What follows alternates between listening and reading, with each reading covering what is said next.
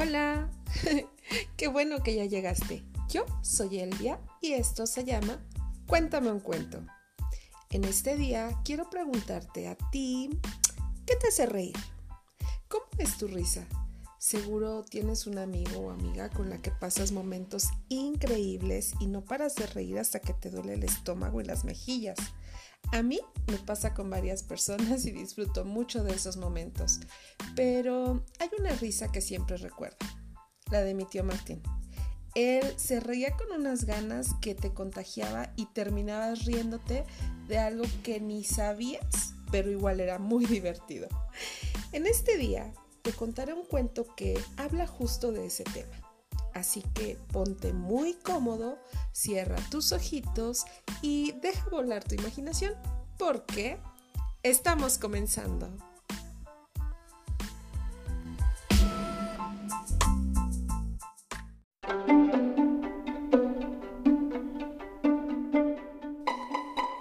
La princesa que no sabía reír. Eva María Rodríguez. Había una vez una princesa que no sabía reír. Los mejores expertos del reino lo habían intentado todo, pero no había funcionado nada.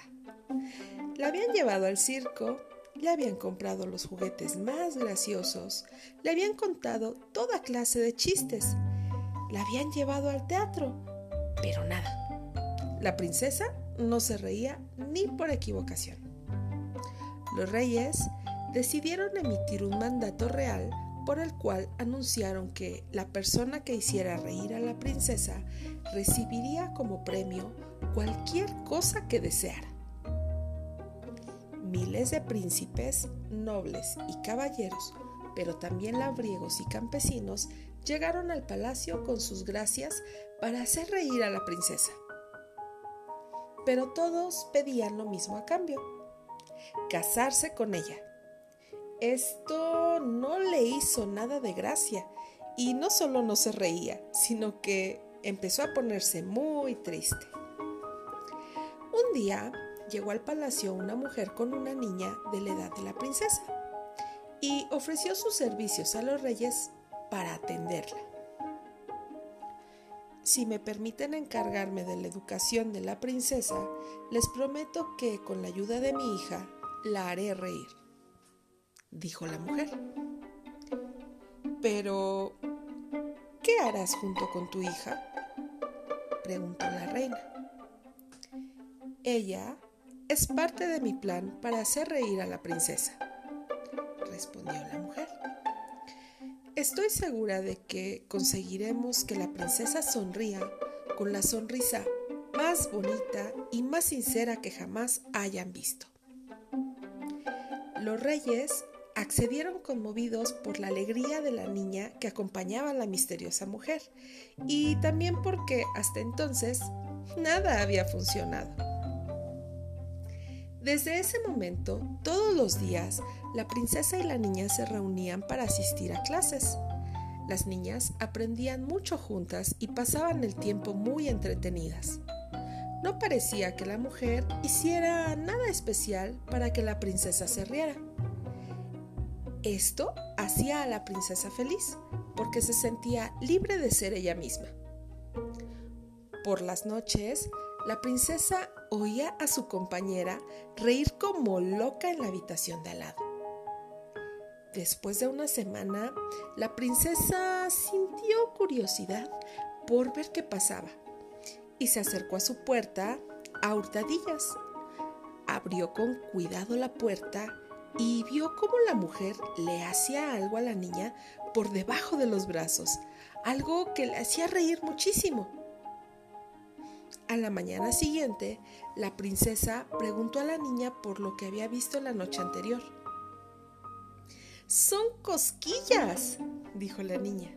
Mi mamá me hace cosquillas por las noches. Es muy divertido. Eh, me gustaría probarlas, dijo la princesa. Parecías muy feliz. La niña intentó hacerle cosquillas, pero la princesa no se reía. No te preocupes, dijo la niña. Lo seguiré intentando hasta que lo consiga. Todos los días, la niña intentaba hacer reír a la princesa con sus cosquillas, pero la princesa no notaba más que un suave cosquilleo. Aún así, la niña seguía intentándolo y la princesa se dejaba porque, aunque no se reía, le parecía gracioso. Mm, ahora, hazme las cosquillas tú a mí, dijo la niña. La princesa hizo lo que le pidió la niña. Las risas de la muchacha hicieron sonreír a la princesa, que no se esperaba una reacción tan rápida a las cosquillas. Entonces, la mamá de la niña, que las había estado observando, pilló por sorpresa a la princesa y le hizo unas cosquillas por detrás. Las risas contagiosas de la niña y las cosquillas repentinas hicieron que la princesa se riera a carcajadas. Los reyes, agradecidos, le preguntaron a la mujer qué quería a cambio. Una amiga para mi hija, respondió. Así fue como la mujer y la niña se quedaron a vivir en el palacio, y las dos niñas no dejaron de hacerse cosquillas ni sonreír una sola noche.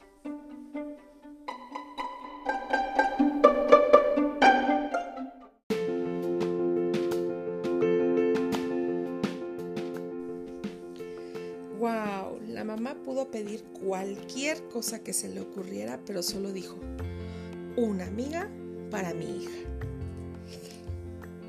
La amistad es uno de los valores más importantes a desarrollar. Se trata del afecto personal puro y desinteresado compartido con otra persona que nace y se fortalece mediante la convivencia entre los seres humanos. El valor de la amistad nos enseña a ser amables los unos a los otros, a ser comprensivos, pues en el camino vendrán disgustos y tropiezos también, y a respetar y apreciar las diferencias que pueden existir entre nosotros. Las amistades sinceras siempre serán las que crecen con el tiempo y no con las mentiras. La amistad no se mide por el tiempo, sino por la confianza. A través de los juegos aprendemos a ser amigos, a cuidarlos, a ponernos en su lugar y también a comprenderlos. Y ahora, los saluditos, que hoy son para mi querido amigo Omar Luna en la Ciudad de México, quien hace mucho tiempo me platicó que él conserva un librito en el que viene el cuento que acabas de escuchar. También para Mariano Lugo, quien es un chico a quien quiero mucho y que es un excelente bailarín y maestro de danza folclórica, y que yo sé que muy pero muy pronto va a volver a los escenarios. En Coajimalpa a los hermanitos Andy y Miki Trejo, y a su mami Alejandra.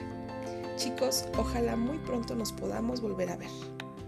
En Angangueo, a la maestra Lilia Aguilar, que cada semana escucha en clase el cuento con sus niños de primaria para mi amiguita Luchita Aguilera en Ciudad de México, eh, a quien de cariño le digo Peluchita. Peluchita también te recuerdo con cariño siempre. Y por último, a la maestra Angélica Villanueva y a sus niños del kinder a quienes muy pronto voy a ir a conocer y les vamos a contar un cuento. Ah, y quiero hacer una mención especial. Mi amiga Jojo transmite un par de programas en una plataforma que se llama MixLR o Mixer. es muy complicado. MixLR. Eh, en la que pueden escuchar los lunes a las 6 de la tarde su programa que se llama Medias para Criar. Y los viernes tiene otro programa a las 5 de la tarde que se llama Jojo Land. No se pierdan, sus programas están muy, muy, muy padres. Espero hayas disfrutado este cuento porque lo preparé con mucho cariño para ti, como siempre. Si tienes alguna sugerencia o comentario, envíalo a mi correo elviacuéntameuncuento.com, todo con minúsculas. Y recuerda suscribirte, activar las notificaciones y por supuesto compartir con todas las personas que tú quieras. Muy pronto estaremos aquí nuevamente tú y yo para contarte otro cuento. Adiós.